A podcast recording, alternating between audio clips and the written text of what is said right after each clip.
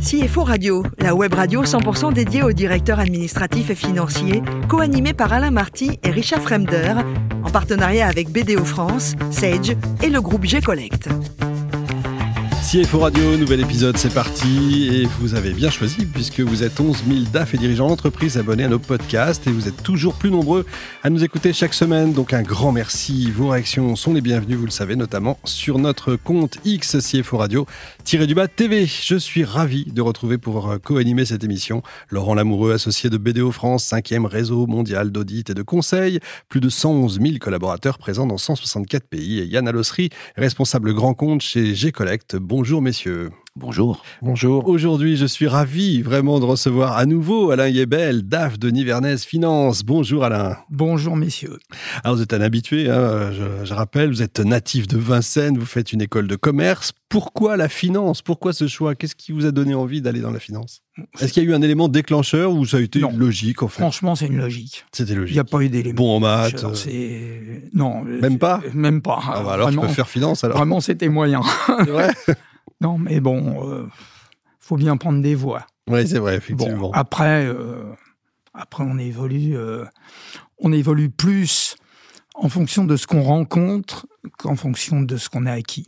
Ah, c'est une jolie formule. Alors, 47 ans dans la même entreprise, je crois que c'est un record absolu, en tout cas pour CFO Radio. Comment est-ce que vous expliquez une telle longévité? Pour vous, la, la, qualité de vie au travail, c'est le top, quoi.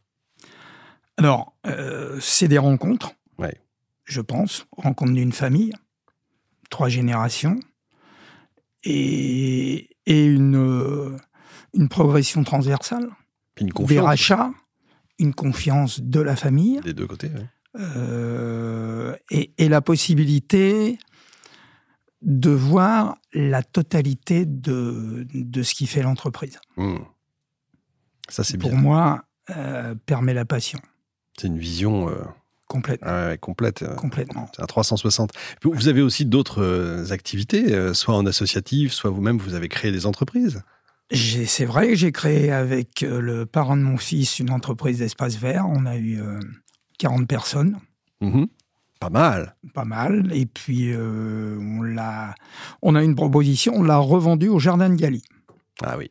Au frère Laureau. Belle marque belle marque, très belle marque.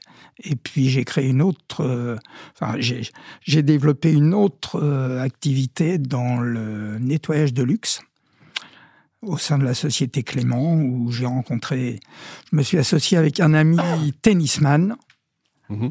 euh, un ami tennisman, et, et, nous revenons, nous venons de la revendre. Bon. Il y a quelques mois. Ce qui est bien, c'est que c'est dans des univers à chaque fois différents. Complètement différents. Et je suis aussi président d'un club de tennis. Vous dormez de temps en temps Accessoirement. Accessoirement, on va parler quand même des boucheries livernaises. Euh, je, rappelle, hein, vous y êtes depuis 47 euh, ans. Dites-nous un peu ce que c'est pour ceux qui ne connaîtraient pas. Alors, les boucheries nivernaises, ce sont des... On se dit être des bouchers haute couture. Hmm on sert toute la grande restauration française, euh, l'hôtellerie, les belles brasseries, euh, euh, Disney, l'Élysée, les ministères, les étoilés, les relais châteaux. On exporte un petit peu de viande, on en exportait beaucoup avant la crise de la vache folle. après, les marchés, les marchés ont été repris par euh, les Néo-Zélandais et, les Australiens. Euh, donc maintenant, c'est beaucoup plus dur. On exportait beaucoup dans les pays arabes. Hein. Mmh. Évidemment. un 747 qui partait toutes les semaines. D'accord. Et là, c'est fini. C'est fini. C'est terminé. Bon, on va voir ça en détail. Euh, Laurent. Alors, Alain, question sur le métier de la boucherie, qui est quand même quelque chose qui, notre environnement quotidien, c'est important. Quelle est votre vision sur, sur ce métier? On a l'impression qu'il y a des boucheries qui disparaissent en centre-ville. Quel est l'avenir de, la partie B2C de ce métier? Est-ce qu'il y a une concentration? Est-ce qu'il y a... Quelle est votre vision? Alors c'est un peu pour, moi c'est un peu difficile de répondre parce que je ne suis pas un spécialiste de la boucherie. Euh, nous on est essentiellement euh, sur le marché de la restauration, donc les boucheries de détail en centre-ville sont un peu loin de nous. Euh, néanmoins, ce qu'on sait, c'est qu'en province, les, les boucheries disparaissent et ne rouvrent pas. Hmm. Sur Paris intramuros, ça peut être un petit peu différent, parce que déjà, il y en a peu. Euh, mais je pense que c'est pas l'avenir. Et est-ce dans votre, votre métier avec les, les, restaurants, est-ce que vous sentez que la sortie de crise Covid et surtout la sortie de PGE, des, des, PGE pour les restaurants, ça a un impact euh, sur votre clientèle? Est-ce que vous sentez une baisse de chiffre d'affaires, en tout cas une, une, tourmente qui arrive sur cette sortie PGE Alors on espère qu'il n'y aura pas la tourmente, mais on est effectivement inquiet. Euh, la restauration va pas très bien. Elle a utilisé ses PGE pas forcément euh, pour faire ce qu'il fallait. Donc aujourd'hui, elle est en difficulté. Euh, on, est déjà très précautionneux sur la façon dont ils ont du mal à nous payer. et je pense que l'année 2024 va être compliquée. On est pour le moment sur les quelques mois qui viennent de se passer à environ un moins 15%. Ah ce qui n'est pas négligeable. C'est pas neutre effectivement. Hein, mais on s'attendait à cette crise, euh, on s'y attendait. Vous avez un peu diversifié d'ailleurs on a un peu diversifié puisqu'on vient de faire il y a 15 jours une croissance euh, externe dans les fruits et légumes. Ce qui va très bien avec la viande. Bah, Forcément. Voilà. Et dans le même secteur, c'est-à-dire euh, le B2B, le secteur de la restauration. Toujours. Yann? Alors quand on parle en France de boucherie, on parle de gastronomie, c'est des valeurs très fortes et c'est toujours passionné. Euh, d'un point de vue économique, ça peut être effectivement euh, très passionnant aussi. Euh, vous, vous êtes au cœur d'un écosystème, c'est 250 bouchers, c'est un, gros un gros dispositif. Comment on, collabore avec les éleveurs? Comment on, on arrive à répartir la chaîne de valeur à l'intérieur de ça? Et euh, quel a été l'impact de l'inflation euh, là-dedans? Parce que je dirais, ça a été aussi euh, une surprise, en tout cas une surprise, un élément qui a permis de, repositionner certains prix et certaines filières. Alors, nous, on, travaille surtout sur le haut de gamme, donc beaucoup avec les éleveurs, beaucoup avec les petits producteurs au niveau de la volaille. Euh, mais on vend ce qu'on nous demande. C'est-à-dire que la provenance de nos viandes sont euh, mondiales. Si euh, demain le Bristol veut du Black Angus australien, on lui trouvera du Black Angus australien, même si on préfère lui vendre de la viande française. Donc l'inflation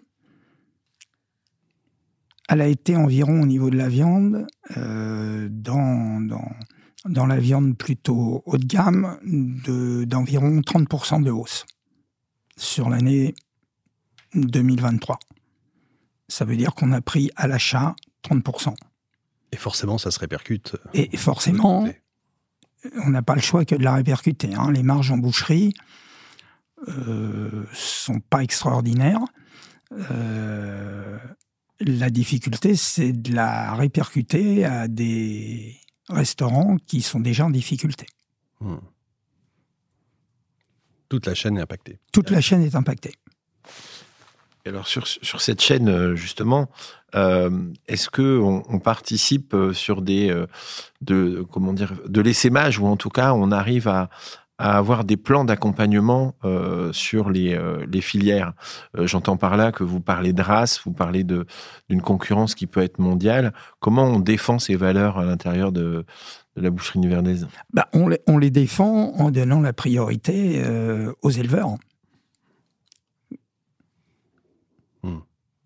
On, on passe, par exemple, je vais prendre l'exemple de la volaille, on ne passe que par des petits éleveurs euh, avec qui on travaille au quotidien. Ce qui nous permet de nous différencier de la concurrence, puisque euh, ces petits éleveurs, ils, ont des, ils sont limités en quantité. Donc nous, on travaille avec eux au quotidien, tous les jours, et ça nous permet d'avoir euh, un sourcing presque sans faille. Sourcing est très important parce qu'aujourd'hui, contrairement à ce qu'on peut penser, plus on est gros, plus c'est compliqué. On n'a pas des prix moins chers à l'achat et on a beaucoup de difficultés de trouver les produits que nous demandent nos clients. Donc la solution, c'est effectivement d'avoir des partenariats avec tous ces producteurs. Oui, c'est un peu ce qui est notre cas de ma question, c'est-à-dire que vous pouvez avoir un poids considérable sur les marchés et donc promouvoir euh, ou en tout cas avoir des chartes euh, qui vous permettent de, collaborer euh, plus qu'aujourd'hui sur des grands groupes internationaux. Tout à fait. Et c'est pas difficile aujourd'hui quand on a un climat un peu politiquement correct, on va dire, où il faut manger moins de viande parce que c'est pas bon pour la planète. Ça, ça rajoute encore. Vous le sentez ça ou?